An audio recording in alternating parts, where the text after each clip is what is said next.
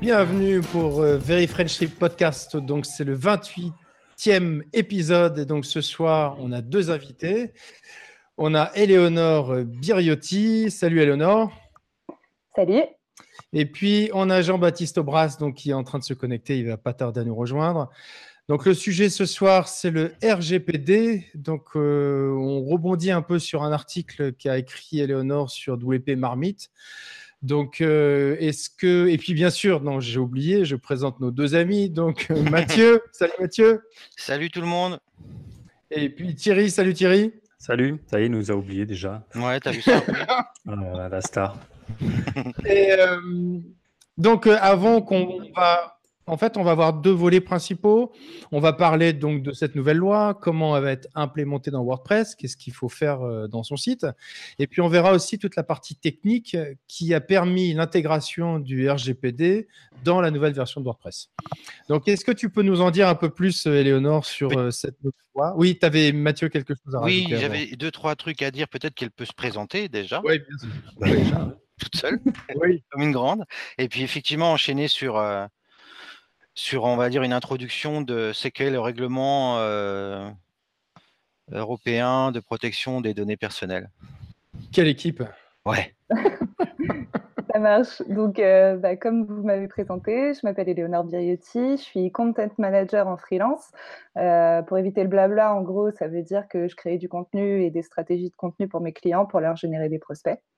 Euh, le RGPD, donc c'est le règlement général sur la protection des données. C'est vraiment un élément qui impacte beaucoup mon boulot au quotidien, vu que je suis marketeuse. les données personnelles, les données à caractère personnel, comme on va en reparler, euh, c'est quelque chose que je manie quotidiennement. Du coup, euh, je ne sais pas si j'enchaîne pour euh, raconter un petit peu de quoi ça parle. Oui, tu peux. Ça marche. du coup, c'est une, une, législation européenne qui va être mise en application le 25 mai, donc autant dire demain, c'est vendredi. Et euh, donc, ça vise à protéger euh, les données à caractère personnel euh, des utilisateurs sur Internet. du coup, c'est peut-être intéressant de donner la définition de ce que c'est qu'une donnée à caractère personnel. Oui. c'est vraiment tout type de données qui permet d'identifier directement ou indirectement un individu sur Internet. Donc, ça va compter des données vraiment spécifiques comme son nom, son prénom, son adresse mail, son numéro de téléphone, etc. Aussi des données euh, de géolocalisation, des données démographiques. Euh, et puis euh, des datas vraiment purement numériques, type adresse IP, clic, visite, like sur les réseaux sociaux, etc. Donc c'est vraiment un règlement qui va impacter tous ceux qui gèrent, manient, stockent des données sur Internet. D'accord. Et alors, du coup, euh, est-ce que, par exemple, dans WordPress, est-ce qu'il y aurait hum, des choses à faire avec la nouvelle version? Est-ce qu'il y a des choses qui ont été implémentées et qui vont dans ce sens? Oui, tout à fait. Alors, euh, on peut euh, parler notamment de, en fait, de, ce que fait la loi, parce que là, je vous ai dit que ça visait sa, finalité finalement. mais je vais vous dire en quoi, ce que ça met vraiment en application. Il y a vraiment trois volets au RGPD. Euh, d'une part, il y a vraiment euh, l'amélioration du consentement de l'utilisateur, c'est-à-dire que l'utilisateur doit être au courant du fait qu'il partage ses données personnelles à tout moment, euh, à tout point de contact avec le site web. il y a aussi l'amélioration de la sécurité des données. Il faut vraiment que, les données des, des, utilisateurs des sites web soient protégées de bout en bout, notamment contre des failles de sécurité. Et euh, il y a également un troisième volet qui est que l'utilisateur doit avoir la main à tout moment sur ses données, c'est-à-dire qu'il est en droit de demander euh, au gérant du site web de euh, rectifier, de modifier ou de supprimer ces données, voire de les, de les récupérer en fait sous un format qui sera lisible par, par un, logiciel bateau. Donc par rapport à ça, effectivement, il y a pas mal de choses qui sont impactées sur WordPress, sur un site WordPress quel qu'il soit. Euh, d'une part, il va y avoir euh, tout ce qui est formulaire de contact. Donc sur les formulaires de contact, c'est là où on va avoir le plus de moments où on va partager des données personnelles, des adresses mail en échange d'un téléchargement d'un contenu, un numéro de téléphone en échange d'un message envoyé à l'administrateur du site web. donc, par rapport à ces formulaires, il va falloir absolument rajouter des cases à cocher pour vérifier le consentement de l'utilisateur.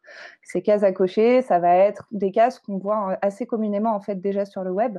Euh, sur des formulaires euh, basiques qui sont j'accepte la politique de confidentialité de ce site ou j'accepte les conditions générales d'utilisation de ce site. Euh, évidemment, dans ces conditions d'utilisation ou dans cette politique de confidentialité vont devoir apparaître pas mal d'éléments supplémentaires pour assurer que l'utilisateur soit au courant, numéro un, de qui manie ces données, numéro deux, de ce qu'on en fait, donc de la finalité de pourquoi on récolte ces données, et numéro 3, euh, de tout ce qu'il a le droit de faire avec ces données, c'est-à-dire les récupérer, les modifier, les supprimer, comme j'ai pu le dire avant. Donc voilà un élément qui va être extrêmement impacté. Euh, c'est vraiment celui qui va le plus être touché. Euh, sinon, évidemment, bah, quand on parle de formulaire, on parle aussi de commentaires WordPress. Donc ça, sur les commentaires, il va falloir absolument que l'utilisateur soit au courant que euh, qu'on on, va garder ces données pour que la prochaine fois qu'il commente sur WordPress, euh, on, lui affiche directement son gravatar, son adresse mail, etc. Et puis euh, va y avoir toute une partie sur la récolte du consentement en termes de cookies aussi. Euh, donc les cookies, moi je les utilise au quotidien. Hein. Euh, ça va être le retargeting, euh, le Facebook Pixel, etc. ça, ça va être absolument nécessaire maintenant de mettre un bandeau de, consentement, de récolte du consentement des cookies. Ouh, compliqué. Et, et, donc voilà, il faut faire vraiment faire attention à ces éléments. Euh, euh, WordPress n'affiche pas le commentaire, hein. enfin le, le email, tu vois, il est, tu l'as dans le back-office, mais il n'est pas en front-office. Ça marche. Je précise que je ne suis pas spécialiste WordPress. Non, mais je préfère le euh, dire parce que c'est spécifié vraiment dans chaque message de commentaire que justement, il ne sera jamais affiché. Donc, fais attention à. je, je, préfère être précis sur ce point. Mais effectivement, l'administrateur voit tous les emails en fait, de ceux qui laissent des commentaires.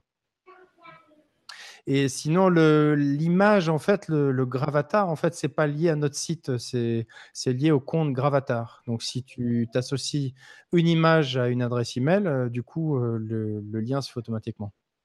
Mais c'est pas, c'est pas nous qui stockons l'image sur le site, en fait à ce sujet-là, il y a vraiment aussi quelque chose qui va, être, qui va devoir être pris en compte. Euh, mmh là, tu es en train de me parler d'un site tiers en fait qui manie des données qui sont en rapport avec ton site. Et ça, c'est extrêmement important aussi de le dire. Euh, du point de vue du RGPD, euh, en fait, l'entreprise ou le, celui qui gère son site web, en fait, est autant, on va dire, impacté par rapport aux sanctions qui peuvent être mises en place derrière par la CNIL euh, que euh, ces prestataires externes. Donc, ça peut être euh, les plugins. Si les plugins ne sont pas conformes au RGPD et que l'entreprise les utilise, elle va également être responsable. donc, ça, c'est quelque chose auquel il faut faire attention. Il faut vérifier vraiment qui, à qui on donne les données de ses utilisateurs donc, en l'occurrence, le gravatar, pour le coup, je pense qu'on est, on est safe là-dessus parce que c'est quand même un, outil très, très, très, très utilisé et totalement lié à WordPress, en fait. Mhm. Euh, mais euh, tout ce qui est plugin, il va falloir vérifier qu'ils sont bien conformes à tout ça. Euh, ça, on peut le trouver assez facilement dans, dans, dans, la documentation officielle, tous les plugins. la plupart des grands se sont déjà mis à jour peut penser à WooCommerce, on peut penser à Contact Form 7. Je sais qu'OptinMonster va le faire. Bref. Mais alors, si par exemple, moi, je, j'ai rencontré des personnes qui n'étaient pas spécialement au courant du, du RGPD, et, et, si moi, je suis prestataire et que j'ai fait un site pour un client, que je ne le préviens pas de cette nouvelle loi, est-ce que c'est moi qui suis responsable? Tout à fait. Les deux parties sont responsables euh, et risquent les mêmes sanctions. Euh, donc, c'est des sanctions qui sont extrêmement fortes. Hein. Euh, il faut le rappeler, euh, c'est des sanctions qui peuvent aller, si je retrouve un peu la docu, ça peut aller jusqu'à 10 millions d'euros et, 2% du chiffre d'affaires mondial. Donc, c'est énorme. Euh, et, euh, Attention, il faut quand même pondérer ça, c'est que là, on parle des gros groupes internationaux euh, qui font une, grande partie de leur chiffre d'affaires dans d'autres pays que la France. donc voilà, le, pour, juste pour rebondir pour l'histoire, la, la question de, de Grégoire, c'était que est-ce que nous, on avait un, tu parles de tes anciens clients, je pense, euh, ou, des, projets en cours. Euh, nous, ce qu'on a comme rôle en tant que professionnel, c'est un devoir de conseil. Donc, on peut les alerter sur le fait que voilà, les anciens clients, euh, attention, il y a une nouvelle réglementation. Après, la prestation étant terminée, tu n'as aucune obligation une fois que le truc a été livré. pareil pour la maintenance, c'est pas parce que tu as un site en maintenance que tu dois forcément le mettre sur les rails par rapport au RGPD. Mais par contre, tu dois, euh, pour aussi les projets en cours, si tu as une prestation. De ce qu'il faut juste montrer aux législateurs, c'est que tu es dans une démarche de, de mise en conformité. Voilà. Euh, et que tes clients t'aient fait un devoir de conseil en les alertant. Oui, tout à fait. Il faut aussi, euh, effectivement, euh, il y a des éléments rassurants à tout ça. Je pense que l'objectif principal actuellement, c'est de montrer pas de blanche à la CNIL, de montrer qu'on a voulu faire au mieux. et avec les prestataires, c'est à peu près la même chose. Enfin, quand on se positionne en tant que prestataire, il faut absolument revoir ses contrats, selon moi, hein, avec ses clients pour bien montrer que on n'est pas forcément responsable euh, du stockage de ces données ou du traitement de ces données ou du maniement de ces données. Euh, si on l'est, il faut vraiment euh, expliciter en quoi on l'est, c'est-à-dire où est-ce qu'on stocke tout ça, qu'est-ce qu'on met en place pour assurer la sécurité des données, quels sont les outils externes potentiels qu'on utilise, etc. mais l'objectif principal, c'est vraiment de se mettre en conformité et, et de montrer pas de blanche. Alors, est-ce que ça veut dire que, par exemple, la sécurisation des données, tu parlais du serveur, est-ce que ça suppose qu'on devrait être forcément en HTTPS Parce que quand tu, si tu laisses un commentaire et que la connexion n'est pas cryptée, euh, du coup, tout passe en clair. Donc, il y a un certain risque au niveau des données transmises. Oui, tu as une obligation, c'est, euh, ça va avec. Tu, dois pouvoir sécuriser les données euh, à partir du moment où la personne te les laisse et l'endroit où tu vas les stocker. Après, là, on parle de, de site web, mais ça impacte euh, tout le fonctionnement. Un post-it sur lequel tu aurais mis un numéro de téléphone, tu rentres dans le cadre du RGPD, en fait.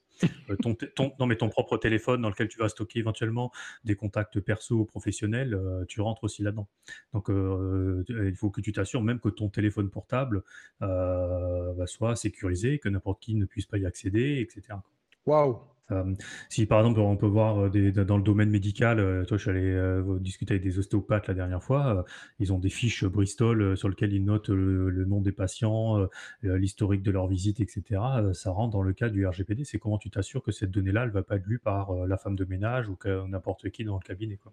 Voilà, donc c'est, il faut voir le site web. Nous on va parler de, WordPress, du digital, mais ça, ça quand même beaucoup plus de choses.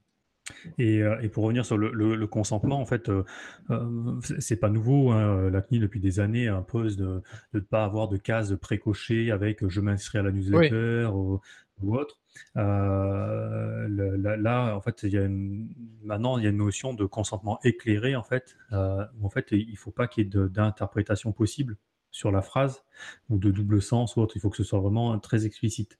Euh, donc en gros, euh, il faudrait mettre. Euh, et puis tu peux avoir de, doubles phrases. Par exemple, des fois, tu peux avoir des. Je m'inscris à la newsletter et je souhaite avoir des informations de mes partenaires, par exemple. Là, tu dois avoir deux cases. Je, veux m'inscrire à la newsletter et j'accepte de recevoir des informations des partenaires. Tu peux pas avoir les deux en même temps. et puis tu dois expliquer combien de temps tu vas utiliser la donnée, de la conserver, etc. Alors d'ailleurs, je crois que la nouvelle mise à jour de WordPress euh, propose, j'ai pas encore testé, hein, propose une, euh, un texte tout prêt, si j'ai bien compris, que tu pourrais intégrer dans ton site à une page. Alors, euh, alors c'est JB qui aurait dû nous parler de ça. Oui. mais JB, depuis tout à l'heure, je suis en train de, de me battre avec lui pour, pour qu'il arrive à se connecter. Et a priori, il y a, il y a toujours des difficultés. Donc, je vais essayer de, de le, à part Thierry, tu voulais peut-être euh, dire deux mots sur la, version? Bah, ce qui est impliqué de bah, WordPress, euh, ce que WordPress intègre maintenant, c'est qu'il y a quand même une série de hooks et de fonctions qui vont permettre de, de, bah, quand on est développeur ou pas, de, pouvoir euh, rentrer dans le cadre du traitement de la donnée personnelle pour éventuellement la crypter ou, autre dans la base de données. Mmh. Ce qu'intègre la nouvelle version, la 496, qui est sorti il y, a, deux jours. Là. Euh, c'est une nouvelle rubrique euh, confidentialité qui permet de faire un lien vers une page. Euh, il propose aussi de créer la page de va dire quoi, de politique de confidentialité, c'est la, la, la, la, charte. Oui. et par rapport à la gestion des commentaires, il y a aussi des, euh, tu avais relevé d'ailleurs deux, trois trucs, je crois, qui t'avaient. ouais. voilà. Mais en fait, oui, il y a. Alors, ce qui est pas mal, parce que moi, je l'ai. Donc, j'avais relevé deux, trois trucs, effectivement. Mais je l'ai, euh, je l'ai mis à jour sur mon site. Je suis en 4.9.6 sur mon site. Et ce qui est intéressant dans, la, dans cette version, euh, malgré tout, enfin, ce qui est intéressant tout court, c'est que, en fait, il te propose un, un modèle de de texte qui explique bien notamment ce sur quoi avait alerté un peu Léonore tout à l'heure sur notamment les, les, les, services tiers qu'on peut être amené à utiliser en tant que site WordPress, notamment Gravatar. Donc il y a une mention qui est faite dans, ces, dans cette politique, enfin ce qu'ils appellent la politique de confidentialité sur qu'est-ce qui est échangé avec Gravatar. Et il y a une mention également enfin, il y a un exemple de, texte qui est fait pour euh, tout ce qui va être les, services tiers qu'on peut utiliser pour euh, automatiser la modération des commentaires et en tout cas se protéger contre malheureusement les spammers qui, qui, sont très désagréables. et donc là, derrière, en fait, on voit qu'il y a effectivement donc Gravatar le site, enfin le service de, WordPress pour être reconnu automatiquement avec son email et avoir une, une, image de profil, et Akismet qui, qui, permet de, justement de, de repousser les, les commentaires identifiés comme spam. Donc il y a, y a, des mentions là-dessus par rapport à, ce que disait Eleonore et effectivement, ils reviennent dans ce texte sur le fait que le site est susceptible de, récupérer des commentaires, qu'ils ont la possibilité de décocher ou cocher la sauvegarde de cookies pour, pour ces commentaires, pour être connus la prochaine fois qu'ils vont commenter sur le site. et puis, si je me souviens bien, il y a également des, euh, des, éléments euh, importants sur la possibilité d'extraire en fait des, données pour les communiquer à la personne. Donc c'est ça, ça, fait réponse, je pense, à un des, droits inclus dans le règlement général de protection des données, c'est-à-dire que tu dois pouvoir porter les données euh, un petit peu partout. Et euh, aussi, euh, il, y a la possibilité de supprimer les données personnelles. Donc, il y a une interface d'export et de suppression de données personnelles, puisque qui font toutes les deux référence. Je, pense, je ne sais pas si on a parlé des droits parce que j'étais un peu dans, dans, le stress avec avec avec JB, mais les nouveaux droits qu'amène en fait le RGPD par rapport à la loi euh, à la loi euh, de 1978. Euh, je ne sais plus quand est-ce qu'elle a été revue d'ailleurs, mais ça a introduit de nouveaux, nouveaux droits, ce règlement européen. vous m'aidez là-dessus? On en a parlé, ouais. Ah, vous en avez parlé, bon, c'est parfait. Ah. Démerde-toi, non, non. Ah merde. bon. et, et, et donc voilà donc voilà ce qu'il y a dans, dans, WordPress. Euh, WordPress permet de, faire de la demande justement d'avoir accès à ces données et de pouvoir euh, les supprimer. Mm, et puis effectivement, il, y a des, il y a des petits, euh, des petits, enfin des petits, des, des, fonctions qui ont été créées pour simplifier la vie aux, développeurs d'extensions ou de thèmes avec la possibilité d'avoir un, une, un template un template tag, pour afficher automatiquement la politique de données, euh, le lien vers la politique de données dans le footer euh, du, par exemple, hein, du, site, et euh, dans l'interface de connexion, tu as de rajouter le lien vers la politique de données également. Et puis ça permet à toutes les extensions type euh, WooCommerce, Gravity Form, enfin tous les plugins en fait, euh, qui vont se greffer sur WordPress, d'aller utiliser ces fonctions-là et d'aller permettre d'identifier ce qui est une donnée personnelle ou pas. Ouais.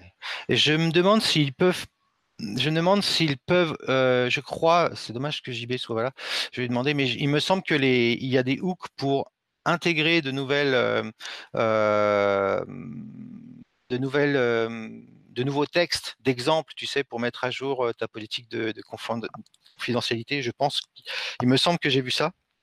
C'est-à-dire que WooCommerce, si tu as activé WooCommerce par exemple, tu peux avoir WooCommerce va pouvoir générer un, paragraphe de ton euh, de ta politique de enfin un modèle de paragraphe de ta politique de confidentialité mais je vais je vais redemander à JB euh, du coup euh, par par Slack parce que ça ça merdouille voilà je vous laisse après il faut pas non plus flipper alors vrai ouais s'il te plaît Thierry rassure-nous un petit peu Non, parce que, euh, bon, OK, il y a la date du 25 mai. Après, bon, ça fait quand même plusieurs, euh, mois qu'on en parle, mais moi, quand j'interroge, euh, des prospects ou des clients, quasiment 100% n'ont jamais entendu parler de ce truc-là, quoi. Ouais, c'est ça qui j'ai remarqué aussi. et donc quand on parle en plus dans dans des entreprises, de de sites web, là, on va parler donc, inscription à newsletter ou des formulaires de dépôt de commentaires, formulaire de contact, demande de devis, des choses un peu classiques. Euh, mais pour euh, certaines entreprises, ça veut dire euh, CRM, ça veut dire ERP, ça veut dire et donc ça veut dire aussi des, solutions qui, elles, pour le coup, ont, décidé de soit ne pas faire l'effort. donc il y a même, je crois, il y a même un plugin ou un, fichier JavaScript qui, qui permet de mettre sur ton site web de rejeter tous les gens qui viennent de l'Union européenne et de dire bah, cassez-vous, on veut pas, on vous veut comme client. Euh, il y a certaines plateformes qui ont même décidé du coup de ne bah, plus prendre de clients européens. Ah, euh, donc c'est à dire que voilà, donc si on utilise euh, Mailchimp, Salesforce ou je sais pas quel autre type de, de solution, il faut quand même s'assurer que derrière euh, ce soit compatible. Ah ben, Mailchimp, ils ont fait un gros boulot. Hein. Ils, ont, ils ont vraiment écrit en plus les articles en français. Ils ont, ils ont mis à jour tous leurs formulaires. Ils ont prévu un, un, mailing de relance aussi pour confirmer que les gens veulent vraiment continuer à être inscrits sur la liste. Non, ils ont vraiment joué le jeu. Après, ça n'empêchera pas le spam de bourrin qu'on subit depuis plusieurs semaines, parce que j'ai l'impression qu'on avait euh, euh, cinq listes offertes pour une achetée en ce moment là sur les listes de mails, parce que vu comme ça spam à tour de bras pour tout et n'importe quoi, mmh. euh, ça n'empêchera pas ça. Donc le, seul truc, c'est qu'à un moment donné, par rapport à l'ancienne réglementation, c'est que maintenant on peut avoir des recours en justice, soit, mais bon, est-ce que tu vas faire mmh. une procédure en justice parce que tu as reçu trois spams d'un plombier de la commune d'à côté? Euh, donc je pense que ça restera quand même le Far West euh, autour de ça et mmh. que dans tous les cas, euh, la CNIL n'aura jamais les moyens humains de contrôler tout le monde. Donc mmh. je pense que c'est quand même une bonne chose que d'intégrer ces process d'avoir une bonne santé par rapport à la donnée personnelle parce que on va dire que déjà ça permet, tu vois par exemple sur certains clients, on a mis en place des, questionnaires pour dire voilà, bah, sur ce formulaire-là, on liste tous les champs euh, qui sont utilisés, qui contiennent des données personnelles, et après on va voir où ils sont utilisés euh, et dans quel cadre et combien. Voilà. Et en fait, par exemple sur le formulaire de, newsletter, on demandait euh, nom, prénom, adresse email. Euh, en fait, on se rend compte que le nom, prénom, on peut l'enlever. Euh, alors on va dire oui, mais ça, c'est mieux de personnaliser le mail. Bonjour Monsieur Machin. Oui, oui, peut-être que c'est mieux, mais est-ce que finalement c'est nécessaire? Bon, pas forcément. L'adresse mail, on a absolument besoin parce que bon, on va envoyer une newsletter, on n'a pas le choix. Mais derrière, donc ça permet aussi d'assainir un petit peu tout ça et, euh, et, de dire bon voilà, on garde vraiment que le strict nécessaire. Tu voulais ajouter quelque chose, Eleonore? Des, surfer un peu sur cette vague et rajouter des éléments rassurants. Euh, déjà, euh, j'ai été en lien avec un responsable des données euh, d'une entreprise que j'aime particulièrement, que je ne citerai pas, et qui m'a expliqué que la CNIL, en fait, avait seulement une poignée de personnes qui vont se charger de vérifier tous les sites. Donc, clairement, je, je, veux pousser les gens à se mettre en conformité parce que c'est une nécessité, mais il faut être détendu là-dessus. Le 25 mai, il ne va pas y avoir 400 personnes à la CNIL qui vont chercher à nous épingler tout de suite et puis d'autre part, euh, il faut aussi voir le RGPD comme une véritable opportunité pour les, développeurs WordPress, les agences WordPress, les marketeurs comme moi, euh, de, crédibiliser notre métier en fait, de montrer qu'on est à la page, de montrer qu'on est vraiment euh, du côté de la législation et qu'on fait tout pour fournir des services de qualité à nos clients. Donc c'est ce que je voulais rajouter. Oui, je pense que globalement, c'est plutôt positif, hein. C'est vrai que ça, ça fait paniquer un peu tout le monde parce que ça change toute la donne, mais mais en même temps, moi-même, si je communique par des listes, je suis aussi, euh, soucieux de comment sont gérées mes données, donc euh, on est tous concernés. Oui, tout à fait. À partir du moment où on a une, stratégie marketing euh, euh, saine, euh, qu'on ne harcèle pas les gens en permanence et qu'on donne du contenu pertinent, voilà. Par contre, tous les, marketeurs à deux balles qui cherchent absolument à faire de la liste de mails à tour de bras et à collecter du mail, du mail, du mail, vont dire bon voilà, derrière, je pense que c'est clairement ceux-là qui sont visés aussi. Et puis il ne faut pas se cacher que cette loi-là, elle a été aussi faite pour combattre les fameux GAFAM, là, Google, Amazon, Facebook et compagnie, qui avaient une politique par rapport à la donnée personnelle un, peu, un peu violente. ceci dit, quand on regarde un peu les changements dans leur réglementation, ce qu'ils ont changé dans leurs conditions générales, maintenant ils mettent clairement qu'on va utiliser vos données pour les, pour, les vendre, pour les, pour les trucs. Donc la, seule solution, si tu es contre, c'est de te casser de Facebook ou de, Google. donc, donc Cassez-vous. Donc non, mais finalement, ça les a pas trop impactés parce qu'ils ont dit oui, on va, écrire, on va écrire clairement ce qu'on fait et ce qu'on va faire de vos données. Euh, après, euh, faut, ça me fait rire les gens qui, pleurent parce que du coup maintenant ils utilisent leurs données. Voit combien coûte un serveur ou un truc comme ça, il faut pas s'étonner que Facebook étant gratuit, forcément, ils utilisent les données. Enfin, c'est un secret de polichinelle. Alors JB est en moto, non? Il nous a rejoint. Oui, salut à tous. salut à toutes et à tous.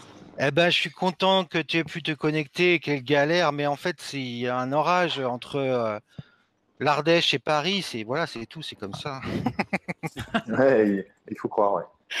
Euh, tout le monde. Donc j'ai un peu dit ce qu'on ce ce qu'on allait avoir dans, dans WordPress, mais euh, c'est bien que tu nous refasses une peut-être une euh, un rappel du coup et, euh, Jean-Baptiste m'a confirmé qu'effectivement euh, il y avait des, des, hooks pour pouvoir pour permettre aux, extensions d'enrichir l'exemple de texte de politique de confidentialité.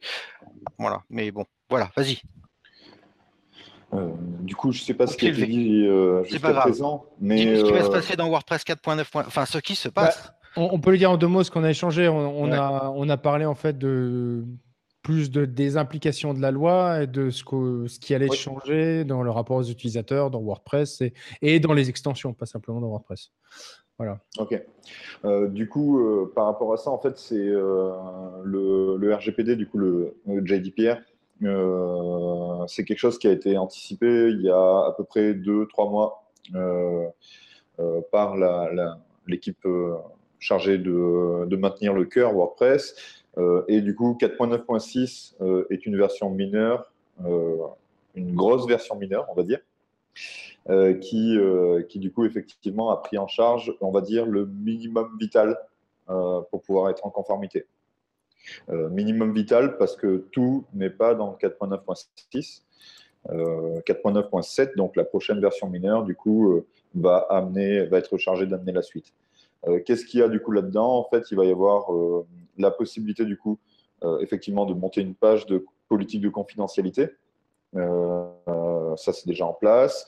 Euh, les extensions, donc les éditeurs peuvent se pluguer dessus pour pouvoir ajouter leur propre message, leur, propre, leur propre texte, en fait, hein, dans cette politique de confidentialité.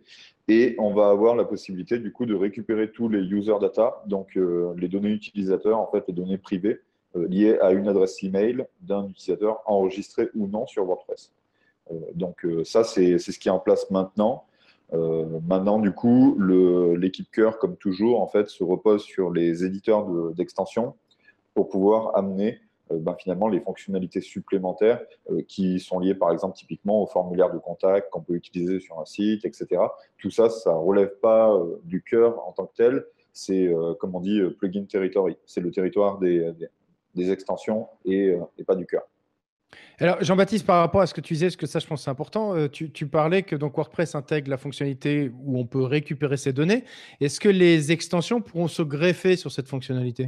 Oui, tout à fait. Et d'ailleurs, euh, en fait, il y a un très bon exemple par rapport à ça, c'est WooCommerce, mhm. qui, qui, du coup, permet de générer des utilisateurs qui sont un petit peu différents. Oui. Des utilisateurs par défaut, parce que c'est des clients. Ils ont des commandes rattachées, ce genre de choses. Mhm. Voilà. Et euh, du coup, tout ça, c'est stocké en user, en, user méta, en fait. Donc, euh, c'est des métadonnées utilisateurs hein, qui euh, contiennent du coup un certain nombre de, de, données personnelles. Et tout ça, en fait, ça va pouvoir être récupéré directement par le cœur WordPress pour pouvoir exporter ou supprimer ces données dans la mesure où l'extension ou le plugin, du coup, va utiliser en fait les fonctionnalités, les fonctions en fait un PHP du cœur WordPress. Et WooCommerce bien sûr les utilise hein, mhm. évidemment enfin, si l'extension n'utilise pas le profil, euh, enfin, quoique, ton site WooCommerce, quand tu as un système de membership, il me semble que tu as un autre profil qui n'est pas simplement le profil euh, classique de WordPress. Il me ah, semble. Hein. En fait, Non, c'est la même chose, toi, d'après toi, Thierry? bah, Tu utilises de, la table des users, enfin le, user API. Ouais, sauf que ça ne s'affiche pas dans le profil, il me semble. Mais ça doit... Ou alors il le masque, c'est possible. Oui, en fait, le, truc par rapport à ça, c'est que euh, à partir du moment où c'est euh, les tables, euh, les deux tables, en fait, user mhm. meta et user qui sont utilisées dans WordPress, donc au niveau de la base de données, on est bon. Si effectivement une extension va créer une nouvelle table et va faire les choses à sa sauce et pas à celle de WordPress, finalement, ben là, du coup, effectivement, ça va plus pouvoir matcher. Mais, mais la plupart des extensions utilisent les tables existantes, au moins pour la gestion des utilisateurs. Hein, donc, BuddyPress, WooCommerce, voilà, ça fonctionne très bien, pas de souci. Ok.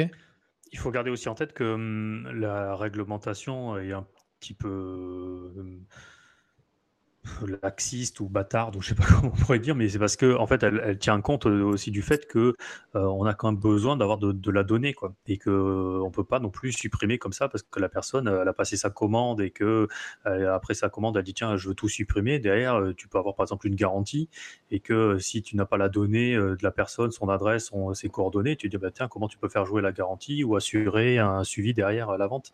donc aussi tu as, des impératifs qui font que tu peux t'affranchir de ça et que donc après tu peux très bien dire que voilà la, donnée elle est conservée euh, par exemple on va prendre le cas de, la maintenance comme un, sujet qu'on connaît bien JB la maintenance des sites web tu peux très bien dire voilà la personne te donne des données par rapport à son site web euh, une fois que le contrat est terminé et qu'elle le renouvelle pas bah, tu peux dire bah tiens une fois qu'on a passé un certain délai de tolérance pour dire bah, on laisse le temps, je sais pas, un mois, à la personne éventuellement de, de, souscrire un contrat, euh, bah, derrière tu supprimes tout quoi.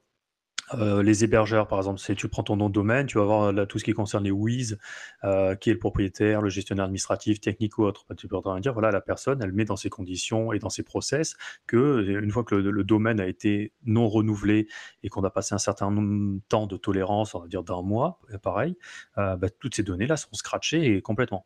Par contre, tu vas dire au niveau de la compta, à un moment donné, tu es obligé de, quand même de conserver un historique, tes factures, tu vas pas aller anonymiser toutes les factures parce que tu as aussi des obligations légales qui te disent il faut qu'on conserve pendant je sais pas combien d'années les, factures. Donc, euh, tu vois, c'est quand même pas tout. Euh.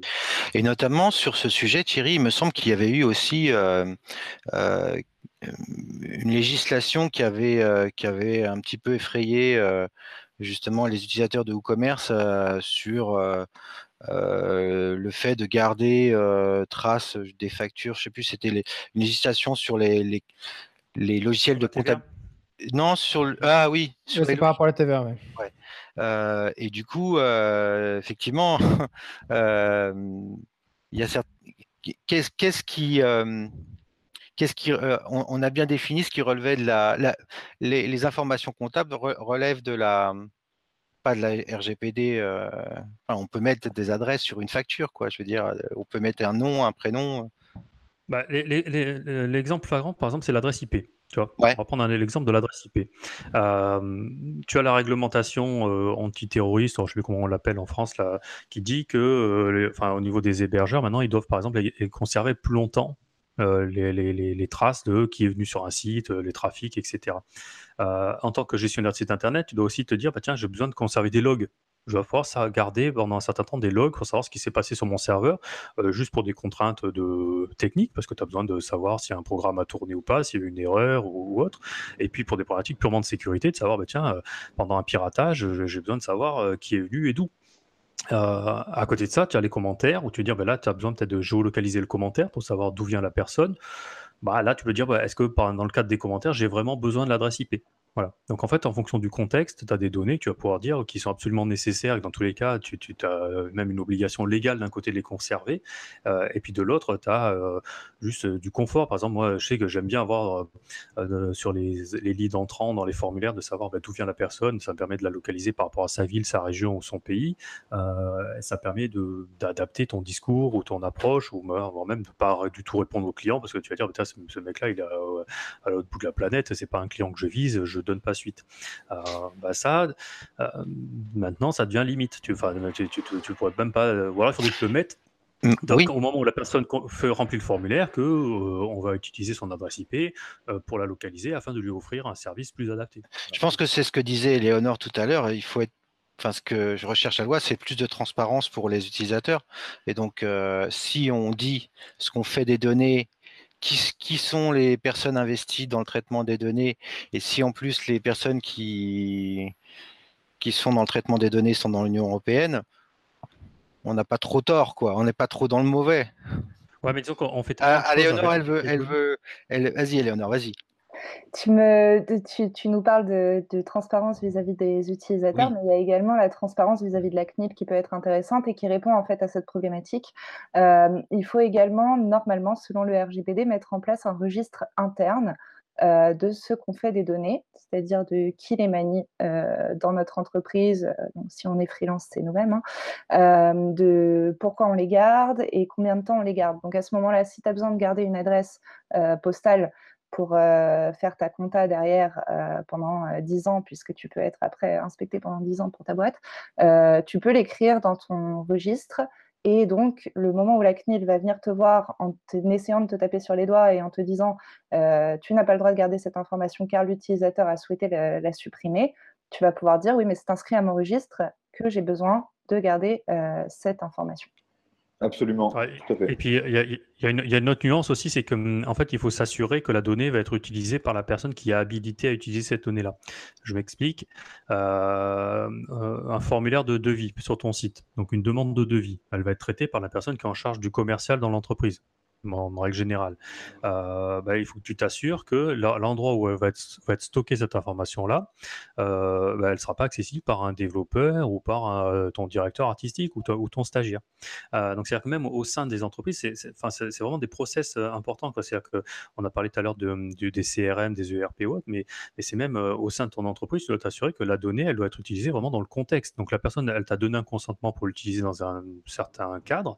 il faut que tu t'assures que les gens euh, qui, concernent, qui vont consulter ces données-là soient habilités à le faire. Et, donc, euh, tout à l'heure, on disait que il fallait euh, expliquer aux gens du coup ce qu'on allait faire et obtenir leur consentement sur l'utilisation des données. Euh, le gros risque qu'il y a, euh, et l'honneur en a parlé un peu tout à l'heure, c'est de se retrouver avec des placards de texte, parce qu'il faut éviter de, faire un renvoi vers la politique de confidentialité en disant allez voir le chapitre 12-24 de nos conditions générales, machin, tout ça. Non, non, il faut que ce soit vraiment mis à l'endroit où on saisit la donnée. et donc on va se retrouver avec des risques d'avoir énormément de textes que les gens vont pas lire et on va se retrouver avec le phénomène bandeau-CNIL où les gens vont cliquer partout, euh, oui, et puis finalement, donc je pense que comme disait Léonore tout à l'heure, c'est intéressant, c'est que ça permet peut-être de, de, de, ces pratiques et dire bon voilà, on va vraiment utiliser que le strict minimum parce que sinon ça va pourrir, on va se retrouver du texte partout. Euh, donc voilà, essayons d'assainir nos process, euh, mais dans tous les cas, ça, va poser des problèmes, au-delà des problèmes juridiques ou autres, ça va poser des problèmes d'interface, euh, d'accessibilité du contenu, enfin c'est de SEO parce qu'on met du contenu qui n'a rien à voir sur des pages, voilà, c'est quand même hyper complexe. Bon, Jean-Baptiste, avait quelque chose à ajouter par rapport à ça? Euh, non, bah, par rapport à ça, effectivement, je pense que la responsabilité du coup euh, des entreprises euh, concernées par le RGPD, c'est-à-dire toutes les entreprises, en fait, hein, finalement, tout le monde, mmh c'est aussi effectivement de savoir pourquoi on récupère des données et, mmh. et qu'est-ce qu'on veut vraiment en faire. En fait, finalement, récupérer des données pour des données, par exemple, typiquement, voilà, sur un formulaire de contact, on n'a pas besoin forcément du téléphone de la personne. Ou si on en a besoin, c'est peut-être dans un but particulier. Et plutôt que ne pas se poser de questions et mettre ce champ obligatoire, ben, on va peut-être commencer à se poser la question de est-ce que vraiment on a besoin de ces données-là mmh. euh, C'est intéressant déjà. Après, euh, je suis d'accord avec euh, Éléonore donc, et, et Thierry sur le fait que, enfin, c'est pas je suis d'accord, c'est qu'on n'a pas le choix d'ailleurs, sur le fait que effectivement les entreprises doivent se responsabiliser par rapport à ça et surtout euh, en interne bien faire attention à qui manipule ces données. Euh, je, voilà, les, les entreprises aujourd'hui ont l'obligation du coup de mettre euh, en place du coup un délégué à la protection des données. Ça peut être la personne elle-même ou ça peut être un salarié, etc. etc. C'est des choses en fait qui sont plutôt saines hein, quelque part finalement euh, parce qu'on manipule, euh, et euh, Thierry parlait de la maintenance, mais toute entreprise qui a des clients manipule énormément de données personnel. Et, quelque part, ben, tout ça est, plutôt sain. Hein. maintenant, effectivement, c'est une, une contrainte pour nous. voilà, il y, a un, un meet-up demain sur, sur Valence, là, par chez nous, sur le RGPD, où la personne qui, qui a commencé sa conférence, enfin, enfin fait l'introduction de sa conférence en disant que la bonne nouvelle du RGPD, c'est que les entreprises ont deux ans pour se mettre à jour. La mauvaise nouvelle, c'est que ben, ces deux ans, ils expirent le 25 mai 2018. Donc, euh, non, mais en fait, c'est pas mal comme, euh, comme introduction parce que tout ça, ça tombe pas du ciel là, maintenant, tout de suite, euh, par surprise, en fait, finalement. Ça fait longtemps que ça fait deux ans que, que ces lois, elles ont été mises en place. Et finalement, c'est une période de deux ans qui, euh, qui arrive à son terme et, euh, et je pense qu'il y a eu un petit souci d'anticipation par rapport à, à, ce que ce qu'allaient faire ces lois. Euh, et aujourd'hui, ben, du coup, on se retrouve à moins d'une semaine de la date limite à se demander quoi faire. Il y a aussi un, gros problème de communication, c'est que se cacher derrière le fait que nous n'est censé ignorer la loi, bon, c'est bien pratique, mais euh, là, on, a pléthore d'articles qui sortent depuis euh, quelques semaines ou quelques mois. Euh, il y a deux ans, tout le monde s'en tapait le coquillard de ce truc-là. Donc, non, mais là, tout le monde s'excite et, puis il y a un gros côté opportuniste aussi où tout le monde se, vend expert RGPD à tour de bras. je ne sais pas si c'est un fake ou autre, mais un, exemple d'un avocat qui a envoyé à 400 personnes comme quoi il était capable d'accompagner les gens euh, sur ces problématiques-là et qui a mis les 400 mails en clair. Euh, euh. Donc voilà. Il y a un point aussi important, tout à l'heure on l'a pas abordé, c'est le côté sécurité. C'est que mmh. dans la réglementation, il y a une obligation de communiquer lorsqu'on se fait pirater en fait. dans les, c'est hyper court, c'est les quelques heures qui suivent. 72 heures. Voilà, euh, bah, l'ensemble des personnes qui ont été impactées, donc euh, pour qu'elles bah, déjà soient informées d'un certain nombre de données ont fuité et qu'elles puissent prendre des précautions par rapport à ça. Euh, donc du coup, euh, ça c'était aussi pour combattre un peu. Euh, il y a eu des histoires avec Yahoo, Uber, et puis d'autres plateformes qui ont attendu plusieurs mois, plusieurs dizaines de mois avant de communiquer sur ces fuites-là. là maintenant, c'est voilà, c'est tout de suite. Donc il y a, y, a, aussi une D'ailleurs, c'est marrant quand on va sur des plateformes comme ThemeForest ou d'autres. Par exemple, quand on regarde des thèmes, il y a très peu de security fix en fait dans les changelogs. Euh, D'avoir une politique saine sur la sécurité, euh, dire ben voilà, euh, on a corrigé un bug, on l'a patché, on a corrigé une faille, etc. Euh, on s'est fait pirater, ben voilà, ben maintenant on a appris, on a fait en sorte de que ça arrive plus. Mais je pense que c'est bien aussi de le communiquer. Tu veux ajouter quelque chose là-dessus, Éléonore je pense qu'on a fait pas mal le tour de la question. C'est vrai qu'il y a un élément euh, sur lequel on n'a pas assez insisté. Euh, si vous maniez quotidiennement et massivement de la data, il faut vraiment nommer euh, un DPO, un, responsable de, la protection des données. Et donc, tout à l'heure, Thierry en parlait un petit peu, mais je tiens vraiment à appuyer le fait qu'il ne faut pas qu'il y ait de conflit d'intérêts dans l'entreprise par rapport à ça. C'est-à-dire nommez pas votre directeur marketing euh, DPO parce que le type va forcément vouloir envoyer une newsletter euh, et dire euh, bon bah le consentement on verra plus tard peu importe. Donc ça les process internes il faut vraiment vraiment les revoir bien histoire que si un jour la CNIL vous tombe dessus vous soyez totalement prêt vous ayez quelqu'un qui soit RGPD sur le bout des doigts qui s'y connaisse et qui soit prêt à montrer patte blanche comme il faut il va falloir qu'on fasse un lexique, là, RGPD, DPO. Donc DPO, c'est Data Protection Officer? Officer. Et euh, qu'on traduit en responsable euh, de la protection des données. Exactement. Ok. Et euh, après, il n'y a pas une obligation d'avoir ça sur des petites structures. Hein. Faut avoir un référent. Enfin, en, en, gros, je pense que c'est ce qu'il faut surtout avoir, c'est ce fameux registre euh, d'avoir en permanence. Euh, nous, maintenant, chaque fois qu'on livre un site web, euh, on, le fait, c'est qu'on prend tous les formulaires, toutes les données personnelles qui sont collectées, on, les trace, on fait une fiche pour, pour chaque donnée, et, puis au moins la personne, elle sait un peu où ça va, d'où ça vient, ce qu'on en fait et où ça va. Et combien de temps c'est Donc déjà rien que de l'écrire, ça permet déjà de, bah, l'expliquer, de faire mettre ces fameuses phrases de consentement, parce qu'on sait ce qu'on en fait. et puis du coup, ça crée ce fameux registre. Alors là, on parle du site web, mais les registres, ça doit être sur toutes les données personnelles dans l'entreprise. Hein. C'est toute, la RH, c'est la personne qui arrive à l'accueil, on note le nom sur un cahier. Enfin, c'est tout ça. Hein. Donc voilà. Il y a un autre point qu'on a survolé tout à l'heure, c'était le le, côté de, qui concerne la portabilité des données, euh, c'est le fait de pouvoir prendre les données personnelles d'un système prestataire et de les transposer dans un autre système chez un autre prestataire. Euh, je suis chez Spotify, j'ai ma liste de ma playlist euh, du WordCamp 2018 et je veux la mettre chez Deezer, bah, je veux pouvoir récupérer ça. je pense que ça, c'est pas transposable à tout. On va pas dire je veux récupérer mes commentaires de la marmite pour aller me les mettre chez VP Formation, tu vois.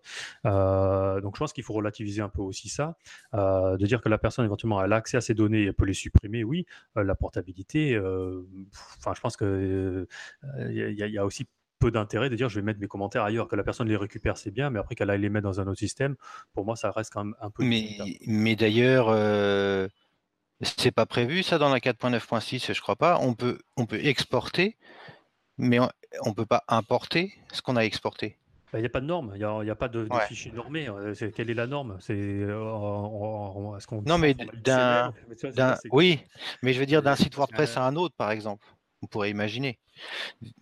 Bah, en fait, tu peux déjà, enfin, tu peux, euh, tu as toujours pu, hein, en faisant euh, exporter les utilisateurs, importer les utilisateurs. En fait, c'est, c'est des user méta, hein, les données personnelles finalement. Donc, mais alors, je crois pas que Thierry parlait. Tu parlais des données personnelles, euh, juste Thierry bah, en fait, c'est la portabilité de, de, de, de, ces données, quoi, des données. Alors, c'est là où c'est un peu vague. c'est bah oui. Euh, Parce que tu, tu dis euh, les, listes, moi je pense à commentaires, par exemple, tu vois, pour faire un équivalent. Oui, mais ça n'a aucun intérêt d'aller porter un commentaire dans un autre système. C'est que c'est complètement crétin. Enfin, bah, peut-être pas. Peut-être pas. Il est peut-être fier de son commentaire. Ouais, mais je veux dire, c'est que autant tu peux le comprendre dans un service, euh, euh, je sais pas, tu as ta liste de courses euh, chez Auchan et tu vas faire ta liste de courses chez Carrefour, tu vas dire, bah, tiens, je veux récupérer ma liste de courses éventuellement. Quoi. Mais, mais, mais, mais... Tiens, moi j'ai un exemple. j'ai été confronté à, ce truc-là dernièrement. alors, je ne sais pas si ce sont des, des données personnelles, quoique, peut-être quand même. Quand je, quand je cours, j'ai une montre qui, euh, qui prend mon, ma position. Euh, et donc ça, c'est un service qui est relié à Nike. Et euh, j'ai demandé à Nike, est-ce que je peux avoir ces données-là? Est-ce que je peux avoir mes parcours? Au début, ils m'ont dit, bah non. première réponse. Et deuxième réponse, après, quand j'étais un petit peu plus chiant, ils m'ont dit si, si, il faut faire ça, ça, ça, etc. Est-ce que ça, parce qu'il y, y, a quand même où j'étais à un moment donné, est-ce que ça, c'est pas de la donnée personnelle, par exemple? Ah bah, il y, a même eu un gros problème avec euh, les militaires euh, euh, américains et puis je sais plus dernièrement de l'ONU ou je sais plus quoi. Là. Enfin, déjà des gens qui, couraient avec leur montre dans le désert et en fait il y avait un service Strava ou je sais plus quoi qui permet de cartographier ça et puis on voyait, des mecs faire des tours de, de pistes. En fait, ça dessinait les pistes aériennes, quoi. alors qu'au milieu du désert, il n'y avait rien, quoi. Tu vois, quand tu regardes les cartes, euh, les photos aériennes, donc euh, bah, les mecs ont dit, bah, là, il doit sûrement y avoir des mecs en, en faction quelque part, euh, et, donc ils se sont fait un peu taper sur les doigts. donc oui, après pour dire voilà, tu peux très bien me dire bah, tiens, je, je, change, je passe de Nike à Garmin et je vais récupérer mes parcours. bon, ok, ça, ça peut s'entendre. Je pense que tout n'est pas transposable. Après, je, joue la discussion, hein, je, me trompe peut-être. Hein. Euh, mais après, c'est toujours pareil. Nike va te proposer ça dans quel format tu vois euh, Est-ce qu'il va falloir créer des normes pour toutes les données? Il y a un, ouais, il y a un format, hein, je crois que je sais plus ce que c'est, c'est GPX ou quelque chose comme ça. Enfin bon, bref, euh, j'ai pu récupérer ces données, mais en fait, j'utilise toujours le service de Nike en, en, passant par une autre montre, mais bon, Enfin, peu importe, c'était juste pour, pour l'exemple, en fait. Mais, Non, mais en fait, c'est un, c'est, un exemple intéressant, euh, Mathieu, parce que euh, c'est des données GPX, effectivement, et du coup, un point GPX, c'est un fichier normé cartographique mmh. euh, qui contient tout ça. Et ce fichier, en fait, on pourrait dire que finalement, tout le monde s'en fout, on n'est pas des militaires en faction quelque part dans le désert, sauf que, en fait, finalement, ce fichier peut intéresser potentiellement ton assurance vie. Euh, ou plein euh, d'acteurs en fait comme ça qui sont liés à, ta santé, combien de pas tu marches par jour, ce genre de choses. Et finalement, non, on est déjà dans la donnée personnelle et même dans la donnée, voilà, enfin qui qui regarde que l'individu. Et, et, donc, effectivement, il faut faire attention à tout ça aussi. Et c'est un peu le but du RGPD de lancer un petit peu tout ça. Maintenant, bon, il ne faut pas avoir un discours trop, anxiogène aussi, je pense. Euh, parce que le 25 mai, là, ce que toutes les entreprises doivent faire, c'est se poser la question, savoir qu'est-ce qu'on fait effectivement pour euh, assurer la confidentialité des données de nos visiteurs, de nos utilisateurs, de nos clients, etc. Euh, maintenant, les, voilà, l'épée de Damoclès ne va pas tomber, s'écraser sur la tête des gens aujourd'hui, maintenant. voilà, c'est pas comme ça que les choses se passent. Euh, maintenant, en cas de contrôle, et on sait toujours, avec l'exemple de Adopi, hein, d'ailleurs, d'il y a quelques années, euh, que euh, ça tombe plutôt sur les petits plutôt que sur les plus gros, on va dire. D'abord sur les petits. Et du coup, de ce côté-là, ben, qu'est-ce que vos clients, vos visiteurs, les utilisateurs de WordPress doivent faire? C'est montrer pas de blanche. donc, c'est montrer que ben, vous êtes conscient, du coup, que vous conservez des données personnelles de, de visiteurs, de commentateurs de votre site, de clients de votre boutique ou commerce, etc. Et euh, montrer finalement que euh, ben, ces données, vous êtes capable de les récupérer, de les supprimer. Euh, en fait, finalement, et là du coup, je reviens un petit peu sur, sur le, corps, sur le noyau WordPress, et c'est ce que fait le noyau WordPress, c'est fournir des outils pour récupérer ces données-là. Et en gros, ben, finalement, en cas de contrôle ou en tout cas en cas de, demande d'une autorité de régulation, bah, du coup, c'est de vous assurer euh, de pouvoir récupérer ces données et montrer que vous avez des systèmes en place qui permettent de les récupérer et de les supprimer. Enfin, il me semble que, enfin voilà, du coup, on n'est pas dans le euh, aujourd'hui, là, tout de suite. Ce qu'il faut, c'est euh, être conscient des choses et savoir, ben, finalement, quoi répondre aux personnes qui, aux autorités de régulation qui risquent de, poser des questions à un moment donné. D'ailleurs, j'ai une question euh, là-dessus parce que je ne l'ai pas vu dans, dans WordPress. Alors peut-être que c'est prévu, comme tu introduisais ton propos tout à l'heure en disant qu'il y avait une première partie qui était là et la, prochaine arriverait dans la 4.9.7. Euh, J'ai pas vu, moi, euh, de dispositif particulier pour permettre à un utilisateur de récupérer lui-même ses, données ou de supprimer lui-même ses données. donc ça veut dire que aujourd'hui, si un utilisateur a besoin de faire ces opérations, il doit s'adresser à l'administrateur du site.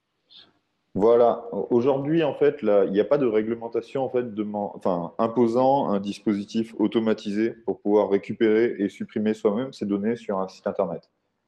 La réglementation, elle ne demande pas ça. Ce qu'elle demande, c'est qu'on puisse le faire.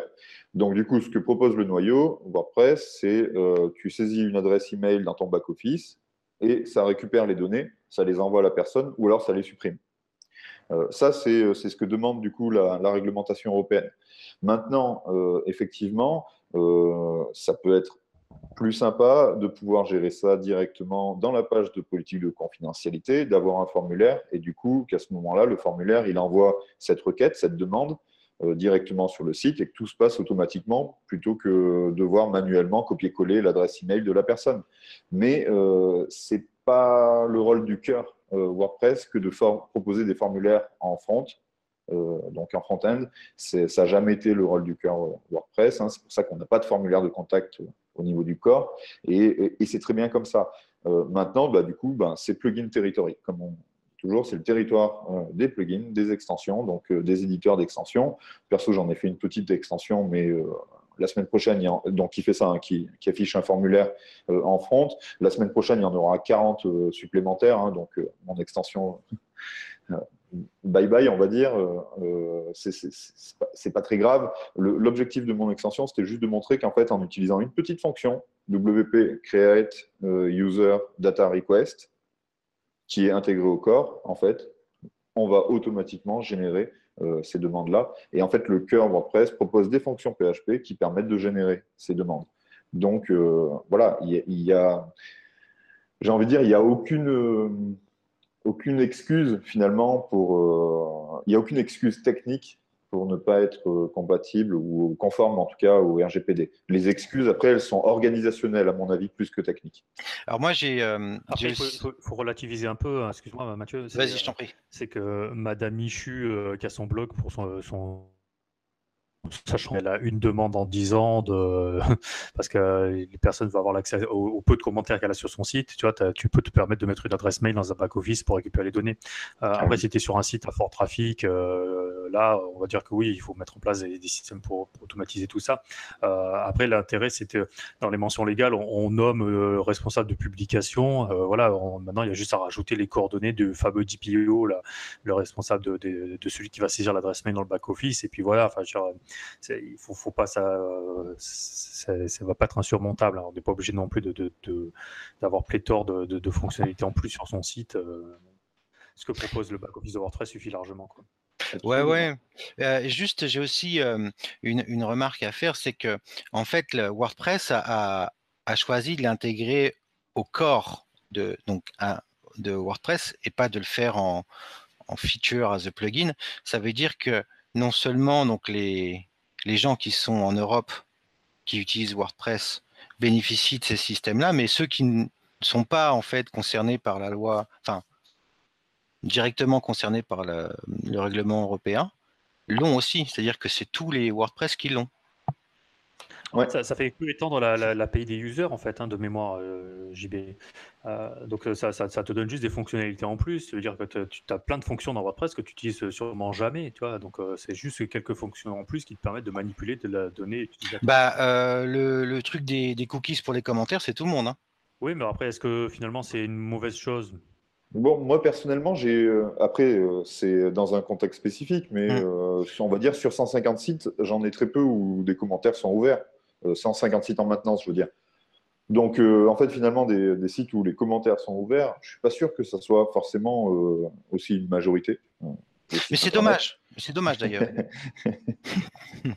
non, mais pour, pour te répondre là-dessus, enfin, je suis d'accord avec Thierry. Euh, je pense que là, effectivement, c'est une fonctionnalité supplémentaire, mais euh, des fonctionnalités dans WordPress qu'on n'utilise pas, il y en a quelques-unes autres euh, qui sont euh, peut-être moins légitimes aussi. Hein. Par exemple, le fait de pouvoir publier ah, mais non, mais via, via l'envoi d'un email, je ne suis pas sûr que ce soit chose qui soit massivement utilisé. Non, non, mais alors je me suis peut-être mal exprimé. Je, je, disais juste que quelque part, on, on donnait un peu, enfin, on partait de la réglementation européenne pour pour apporter de la transparence à, enfin, à WordPress, etc. Donc c'était plutôt bien, c'était plutôt une bonne chose. Je ne l'abordais pas sous l'angle, c'est chiant, il y en a qui ne sont pas concernés ont ça. Quoi. Je disais plus ça sous l'angle, ben, l'Europe a permis peut-être d'avoir des nouvelles fonctionnalités, enfin le règlement européen a permis d'avoir des nouvelles fonctionnalités pour pouvoir éventuellement exporter des données utilisateurs, euh, euh, être plus transparent sur le fait que ben, WordPress stockait des cookies euh, pour les commentaires voilà.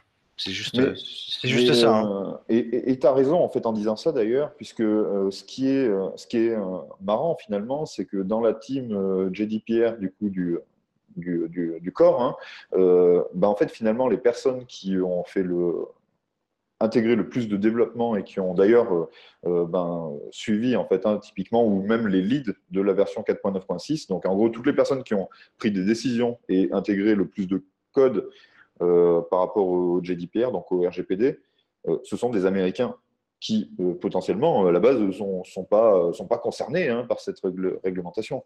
non, parce que derrière, en fait, finalement, il y a aussi un questionnement sur effectivement, un site internet a une responsabilité et WordPress a une responsabilité dans la collecte et l'utilisation massive de données personnelles des gens, en fait, hein, finalement.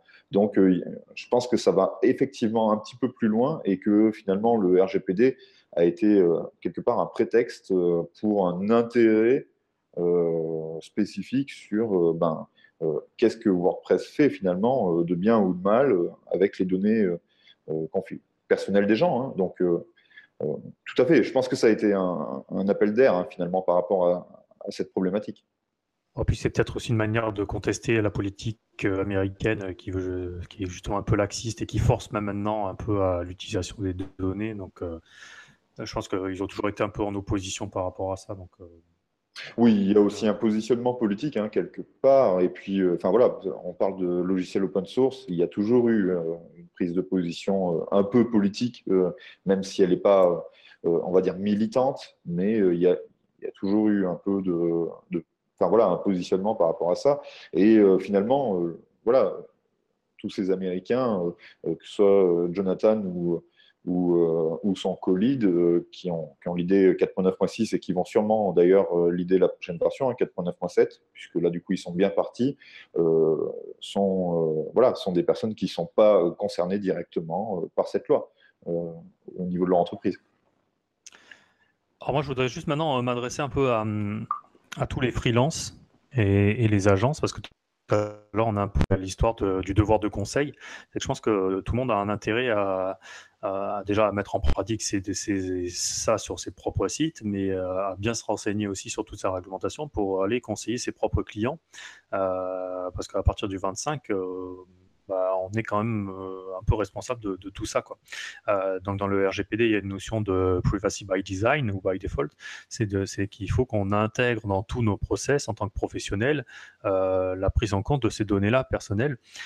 donc dès le design des sites, et je ne parle pas du design au sens graphique, mais du design au sens architecture, il faut se poser, il faut en permanence avoir ça sous l'œil et dire bon voilà, qu'est-ce que je fais de cette donnée-là, où elle va, est-ce que combien de temps je la garde, où, où elle est stockée qui utilisent. Voilà. Euh, donc, euh, c'est pas juste mettre deux cases à cocher sur un formulaire. Euh, c'est un petit peu plus complexe que ça. Je ne crois pas aux fameux X plugins qui sont sortis là, euh, qui, promettent de rendre WordPress compatible RGPD. si ça couvre une partie du besoin, mais c'est plus compliqué que ça. Donc, il faut bien se documenter, se renseigner, se former éventuellement et intégrer ça dans ses process. Je, pense que tu as tout dit, Thierry. Euh, enfin, tout le, sujet, il est là. Le sujet n'est pas technique, en fait. Il est organisationnel. Euh, effectivement, techniquement, en fait, y ça passera jamais si euh, demain la CNIL vient vous embêter en disant ben, qu'est-ce que vous faites des données de ces gens, pourquoi vous les avez, etc. Euh, on ne pourra jamais dire euh, ben oui, mais techniquement, c'était pas possible, ça coûtait trop cher de mettre en place le RGPD, etc. Enfin, jamais personne ne vous écoutera si vous donnez ce genre d'excuses. donc voilà, il faut penser le RGPD au, au niveau organisationnel et ensuite techniquement derrière, c'est pas très compliqué. Et puis, même si techniquement c'est compliqué, enfin, la réglementation elle-même intègre le fait que, alors j'ai pas les chiffres euh, en tête, mais que la dépense euh, que va impacter la mise en conformité ne doit pas non plus mettre en danger la santé financière de la structure euh, et ne doit pas dépasser un certain pourcentage du chiffre d'affaires. donc demain, admettons qu'on ait utilisé un CRM qui ne soit pas compatible RGPD, on utilise un logiciel de mail qui ne soit pas compatible RGPD, le son site n'est pas compatible. Et on dit maintenant il faut tout reprendre et que ça en, occasionne des, dépenses monstrueuses. Euh, non, il faut juste montrer qu'on est dans une démarche de, on a compris, fait en sorte de changer tout ça, mais on comprend très bien qu'une entreprise du jour au lendemain ne peut pas changer tous ses process, tous ses outils. Euh, donc voilà, il faut aussi un peu modérer ça. C'est pas, euh, ça peut coûter très cher aussi, selon les structures, la taille des structures. la mise en conformité peut être assez violente. Mais oui, mais ils avaient deux ans pour se préparer, comme l'a dit JB. ouais, mais je te dis, moi, moi euh, euh, ces, derniers temps, 100% des prospects ou des clients qu'on a eus euh, ne savaient même pas ce que c'était, quoi. 100%. D'accord. Vous avez parlé, ben, je, crois que vous. Et, je, ne te parle pas de petits clients. Hein, je, mmh. voilà, D'accord. vous avez parlé, je crois, de, de Facebook et des autres gros, on va dire, de, de la, de la, mmh, des médias sociaux. il y a aussi. Est-ce que vous avez parlé aussi des on a parlé de e-commerce et tout ça, mais est-ce qu'on a parlé des, structures qui font euh, de, l'emailing ou euh, du, marketing euh, avec les, données clients? Qu'est-ce que qu'est-ce que ça va changer pour elles? On en a parlé de ça Je ne sais pas. Non, mais ça va changer pas mal de choses, mine de rien, hein, et c'est déjà en train de changer en fait. Euh, on voit euh, des, structures comme euh, Sendinblue, MailChimp qui sont en train de, se mettre à jour là-dessus pour l'envoi d'emailing. Donc, j'ai parlé notamment avec un confrère récemment qui n'arrivait plus du tout à envoyer des emails qui étaient notés comme non-opt-in, donc sans consentement via MailChimp, et puis via Sendinblue quelques jours après. Donc, ça, c'est la problématique actuelle. Ça va être de voir comment, faire la transition en fait par rapport aux utilisateurs existants qu'on a dans ces bases de données. Euh, comment euh, s'assurer de leur consentement actuellement. Donc la première option, c'est vraiment d'envoyer un email dès maintenant euh, en leur disant est-ce que vous acceptez de toujours recevoir nos emails Faire ça avant vendredi? et la, deuxième option, c'est malheureusement de laisser tomber toutes les bases de données actuelles sans, sans, grand consentement, sans grande preuve de consentement qu'on ait. Donc ça, c'est un gros problème marketing. Après, du point de vue des CRM, ils se mettent tous à jour, les grands. je travaille personnellement avec un outil très très complet qui est mon dada qui s'appelle HubSpot euh, et qui fait tout, absolument tout pour remettre tout en conformité, que ce soit le design du site, euh, la mise en place des formulaires sur les landing pages, etc. Donc ça, il faut vraiment vraiment vérifier que les outils qu'on utilise euh, mettent en place le RGPD aussi vite que possible, sans se presser bien sûr, mais faire une transition vers des outils RGPD compliant très très vite il y a certains services hein, qui ont fermé, hein, je n'ai plus les noms en tête, là, mais qui, euh, eux se cachaient pas d'utiliser la donnée personnelle et qui ont dit voilà, nous, euh, tout ce qui est européen, maintenant, on ferme et tant pis pour eux. Quoi. Euh, Cambridge, je sais comment là. Mais Sending Blue, déjà, ça faisait longtemps qu'ils avaient une politique autour de ça. Dès qu'on importait des listes, on ne pouvait pas importer des listes n'importe comment. Euh, c'est quand même pas nouveau cette politique-là. Donc euh, euh, après, le conseil qu'on peut donner, c'est les gens qui ont déjà des listes et qui n'ont pas le consentement, bah, c'est après d'envoyer une, newsletter pour obtenir le consentement des gens et puis et puis d'expliquer clairement ce qu'ils vont faire, de la communication, de l'utilisation du mail, quelle récurrence, etc. Mais oui, mais comme le disait Eleonore, il faut le faire avant, le, avant le 25 mai, quoi, parce que après, c'est plus de l'email sollicité, quoi.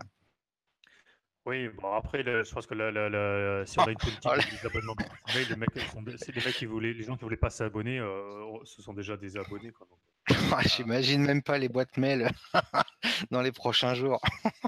Et par contre, il y, a aussi un point qui est important, c'est que dans la réglementation, ils, mettent qu'on doit stocker le consentement aussi. Euh, donc, c'est-à-dire qu'il faut qu'à un moment donné, on s'assure que quand la personne a dit oui ou, ou qu'elle a dit non, euh, qu'on puisse le stocker. Euh, on peut imaginer aussi qu'elle a dit oui et qu'elle dira non demain et oui après-demain. Donc comment on stocke ça? Mailchimp l'a prévu déjà dans la mise à jour. Ils, ont, ils ajoutent une data en fait automatiquement sur les listes. Donc, du coup, il, bon, Mailchimp le, fait, sûrement, je n'ai pas vérifié, mais, mais, mais, mm. dans tous les outils qu'on va utiliser, il faut qu'à un moment on puisse y prouver que, bah oui, la personne a jamais fait le, mais. Oh, Thierry Ouais, comment, euh, euh, juste, euh, comment on fait la différence entre un, opt-in et un opt-out d'ailleurs? Parce que, comment moi, je peux dire, bah, j'ai jamais. Enfin, c'est qui, c'est qui qui doit prouver. c'est qui qui a la charge de la preuve dans ces cas-là? D'ailleurs, comment bah, c'est l'entreprise qui vous a dit bah oui, le 25 mai, vous avez cliqué sur tel bouton? Bah, c'est tout ça le problème. Alors, je sais qu'il y a des organismes qui se jettent là-dessus maintenant et qui proposent des services en, euh, qui anonymise ça avec des systèmes de clés ou autres. Euh, on pourrait parler de blockchain ou, tous ces systèmes ah pour, être la solution. Euh, mais, mais, mais c'est clairement ça, c'est que demain, je peux très bien prendre une liste, je sais pas, je prends les abonnés au Meetup parisien, je les fous dans mon truc, et puis en même temps que je les charge dans le Mailchimp, je, je, je, je mets oui à la case, ils, ont, ils, ont, ils étaient d'accord, mettons. Bah non, c'est pas comme ça que ça va fonctionner. il faut que la personne elle puisse comme, on parlait par exemple de la réglementation sur la TVA et la fraude à, la TVA, c'est qu'à un moment donné, il faut qu'on s'assure que euh, cette donnée-là, elle ne peut pas être altérée et modifiée quand la personne a réellement on ne peut plus le bouger quoi. Et puis il faut s'assurer que c'est la personne elle-même qui a donné le consentement. Donc c'est ça toute la difficulté quoi. Voilà. Donc euh, quand on veut dire que quand euh, je mets une case à cocher dans Gravity Form ou je ne sais pas quelle solution qui permet de dire oui je suis d'accord d'eux est-ce que ça c'est suffisant? Je ne suis pas certain non, il faut un tiers euh, certificateur. Voilà, donc c'est une première étape, mais c'est n'est mmh. pas, c'est pas, c'est pas euh, le, top. Mmh. Mais il va falloir des certificats numériques? Je pense que la solution c'est la fameuse blockchain. Je pense qu'il y a, il y a, il y a, mmh. des, il y a des prestataires qui commencent des, solutions sur ce, qui souvent se gravent bah, sur WordPress, Drupal ou, autre, et qui vont permettre de se porter garant de, ça. Quoi. Ouais, mais la blockchain, c'est pas très bon pour la planète, ça. c'est l'huile de palme. Tant qu'on n'a pas dans le Nutella. arrêtez le Nutella, c'est ce que je veux dire. On, va peut-être. Euh, parce que là, on, pourra en parler toute la nuit. Hein, mais... Juste peut-être euh, que ça peut vous intéresser une petite update par rapport euh, au corps, justement, et ce qui va venir. enfin, ce qui est en cours, ce qui va venir. Je sais pas. On t'écoute. Si on a le temps pour ça. Oui, bien sûr, on t'écoute. parce que du coup, je suis en même temps un petit peu en train de suivre le, le, le, le, le, Slack de, de l'équipe cœur. Mais comment ça, tu ne nous écoutes pas? Si, si, si, si ah j'écoute, mais je, je, suis capable de faire plein de choses en même temps. Et euh, juste pour vous dire, en fait, euh, il y, a, y, a un point qui, euh, qui peut être soulevé par des personnes en commentaire du, du podcast, je pense, c'est que la mise à jour 4.9.6 pour la première fois, c'est jamais arrivé avant, en tout cas, a priori, n'a pas été poussée de façon automatique en auto-update, en fait en mise à jour automatique. Et euh, il y a des raisons, en fait, euh, pourquoi ça n'a pas été le cas. Euh, notamment, ben, c'est un peu dédicace à Mathieu, mais le fait que, que c'est une mise à jour quand même qui n'est pas anodine non plus. et il y a un certain nombre de, plugins, d'extensions plutôt, qui, ont, qui ont cassé en fait avec cette mise à jour, notamment MailPoet. Donc, si vous êtes utilisateur de MailPoet, ça, peut, ça peut être compliqué puisque du coup, la, la dernière version de WordPress, en fait, euh, bloque euh, l'envoi euh, des mails, en tout cas l'utilisation. être un peu là de, je crois. C'est la version 3, ouais. Enfin, le, le MailPoet, pas WYSIJA. MailPoet, quoi. voilà. Voilà. et du coup, en fait, compte tenu du fait que MailPoet est utilisé par 60 000 personnes, 60 000 installations plutôt d'ailleurs, ben, du coup, l'équipe du cœur a préféré ne pas pousser les auto-updates pour laisser le temps à MailPoet de, corriger euh, l'extension. Il y a quelques autres extensions, une dizaine qui sont concernées, mais c'est MailPoet qui, qui a le plus d'utilisateurs.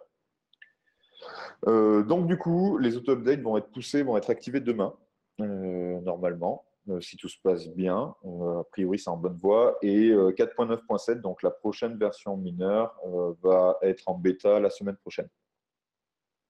Voilà, donc les choses vont vite, comme d'habitude, voilà, de ce côté-là. Ok, ok. Bah ouais, mais c'est bien d'avoir pris, euh, pris cette précaution. Euh, par contre, ça aurait été presque bien aussi de, de le dire.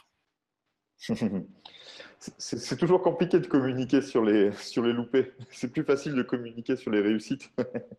bah, c'est pas un loupé, c'est euh, de dire qu'effectivement la, la mise à jour. parce que moi, quand j'ai vu ça, effectivement, j'ai dit bah, tiens, c'est marrant. Euh, ça merde là, euh, je ne mets pas à jour automatiquement mon site. Donc du coup, j'étais un peu surpris effectivement de devoir faire moi-même la, mise à jour. Ça aurait été bien de le dire. Non, mais tu as, raison. En plus, c'est vrai que c'est pas un loupé parce que justement, c'est une précaution qui est. Qui bah, euh, ouais, c'était bien. Et c'était même. Enfin, je veux dire, c'était bien de faire, d'avoir cette précaution. Donc, pourquoi se priver de le dire? Enfin, c'est dommage, quoi. Ouais. En fait, les. Euh, les euh, je, pense que la plupart des utilisateurs savent pas ce qu'est une version mineure, une majeure. tu vois, ils ont, là, ceux qui ont vu que c'était, il fallait faire une mise à jour, et ils ont fait la mise à jour manuellement. Et je pense que la plupart ne sont pas posé la question de. il y a eu un loupé sur l'update automatique. Là, là, on est entre pros et tu veux dire oui, mais je pense que. oui. Oui, oui, enfin, non, mais parce que ce que je veux dire, c'est que après, ça fait, euh, ouais, ben non, il y a, enfin, mon réflexe, c'était de dire, bah ouais, il y a un problème avec la mise à jour automatique. C'est, mon réflexe n'a pas été de dire, ils ont eu la volonté de pas faire la mise à jour automatique, quoi. Voilà. non, mais tu as, raison, hein, Mathieu, sur, sur les fondements du, du propos. Après, euh, derrière, effectivement, la communication, en fait, c'est toujours plus facile de prendre des décisions euh, finalement. Et la communication, on sait toujours que dans l'open source, c'est ce qui fait un petit peu défaut derrière, parce que même si les décisions sont bonnes, euh, ben, la communication euh, de WordPress au sens général, aujourd'hui, c'est ouais, Gutenberg, etc. C'est pas ouais, le RGPD. ouais, voilà. Donc, pour, pour, rétablir la situation, il faut, faut tous se mettre à contribuer à Gutenberg pour qu'on puisse avoir retrouvé des cycles un peu plus on va dire, euh, normaux. non, mais euh, c'est un peu vrai, c'est un peu du, du troll gentil, hein, mais du troll quand même. Mais mm. derrière, enfin voilà, il faut savoir que cette mise à jour JDPR, elle a été faite rapidement, mm. dans un cycle très rapide. et, et voilà, enfin bon, on va dire que les gens ont fait tout ce qu'ils pouvaient pour que ça se passe le mieux possible. Il peut y avoir quelques loupés, quelques prises de décision sur lesquelles on n'est pas d'accord. Maintenant, euh, voilà, ça, reste des gens, euh, les gens qui font WordPress, euh, des gens qui, qui font ça, enfin qui ont à cœur de bien le faire, ou en tout cas le mieux possible. donc voilà, pas de souci de ce côté-là. On, sait que le 25 mai, nos sites seront à peu près conformes, on va dire, potentiellement, même s'il reste du boulot derrière d'organisation. bon, voilà, on n'est pas si mal loti que ça, je pense de ce côté-là. Euh, et puis, euh, je viens de voir passer euh, ton ticket sur les commentaires qui, à mon avis, va atterrir dans le 4.9.7. ah, voilà une bonne nouvelle. Je suis un fan des commentaires. ok. Alors, est-ce que. Ben, on va d'abord remercier nos invités. Hein. Merci beaucoup, Léonore et Jean-Baptiste. C'était vraiment chouette. Euh, je pense que moi, ça m'a beaucoup. Même Thierry, tu avais pas mal d'infos aussi. Ça m'a bien éclairé. Et Mathieu, tu as un petit événement à annoncer, non? Très juste. Oui. Eh, j'y pensais même plus. On a rendez-vous la semaine prochaine, le 27 mai. Le 27 mhm. mai, on, va fêter un anniversaire un peu particulier. C'est celui de WordPress. Voilà. Et donc, euh, on a organisé un, meet-up euh, en plein air. Dans, ouais, en plein air, au bord d'un lac, très sympa. Euh, donc, on s'organise sur le, le, site de Meetup. Euh, on a donc l'événement qui est publié et puis ben, chacun va apporter un petit peu sa pierre à l'édifice. Moi, j'ai apporté le 1 et le 5, les bougies 1 et 5. Et mmh j'ai également récupéré des, des goodies de WordPress, ce sont des ballons de baudruche et des stickers. Et puis, ben, les, les, les membres. Pardon? Des cerfs-volants aussi? Non. Non, non, j'ai pas les cerfs-volants. Et puis les autres membres, les, autres membres, euh, il y en a qui vont faire des gâteaux, il y en a qui vont acheter des gâteaux, il y en a qui vont amener des boissons. On va se faire un petit goûter très sympa. Donc si vous avez envie de nous rejoindre, euh, c'est euh, donc sur le, je me rappelle, le link inférieur dans le 16e arrondissement, donc au bois de Boulogne, voilà, c'est ça. il y a toutes les infos sur le site Meetup de la communauté parisienne. Euh, voilà, on sera très content de souffler les bougies tous ensemble. Alors, c'est de quelle heure à quelle heure? Ah oui, très juste. C'est un goûter. Hein, donc, euh, on commence à 15h et puis euh, à 17h, il y aura déjà beaucoup moins de monde. Mais donc, on a mis 15h, 17h, mais on peut aller au-delà s'il y a besoin. Ok. Peut-être que JB, ils font quelque chose sur Valence, non? Ou... Ouais. J'allais dire pour, euh, pour, euh, pour ceux qui ne sont pas sur Paris, ben, du coup, euh, en Rhône-Alpes, on a un meet-up sur, sur Valence. Donc, le même, même sujet, anniversaire, 15 ans de WordPress. Bon, on. Allez voir sur meetup.com, il y a sûrement quelque chose qui oui. près de chez vous, ouais. ou, dans le widget du tableau de bord. Tout à fait, parce que euh, oui, oui, dans le widget du tableau de bord, on a bien cet événement qui, apparaît. Et il y a même euh, un site dédié à l'anniversaire euh, du, enfin le 15e anniversaire de, WordPress, qui est directement disponible depuis votre dashboard. Je me rappelle plus WP15 quelque chose. Il y a un hashtag, donc il faudra utiliser ce jour-là qui est WP15. voilà, donc prenez des photos de, de, vos meet-up et partagez-les avec ce hashtag et puis et puis on va faire la fête, quoi. Et puis en même temps, vous pouvez dire à vos mamans de venir parce que le 27 mai, c'est aussi la fête des mamans. et, on peut amener les enfants, en fait euh? Eh, Alors, sur ce, sur ce meet-up, ouais, on peut venir en famille. Ouais, c'est ambiance familiale, ouais. D'accord. Voilà. On va venir en bus. wp15.wordpress.net. Voilà. C'est ça. il est fort, Thierry. Trop fort. Bon, ben merci à merci à Éléonore euh, de nous avoir apporté ces lumières, à Thierry également, euh, qui, euh, on l'a vu, est confronté à ce sujet avec ses, avec brio. Et puis voilà, et tout, tous les deux nous ont apporté l'éclairage, on va dire, plus contextuel. Et Jean-Baptiste ben, a avec des difficultés de connexion euh, certaines,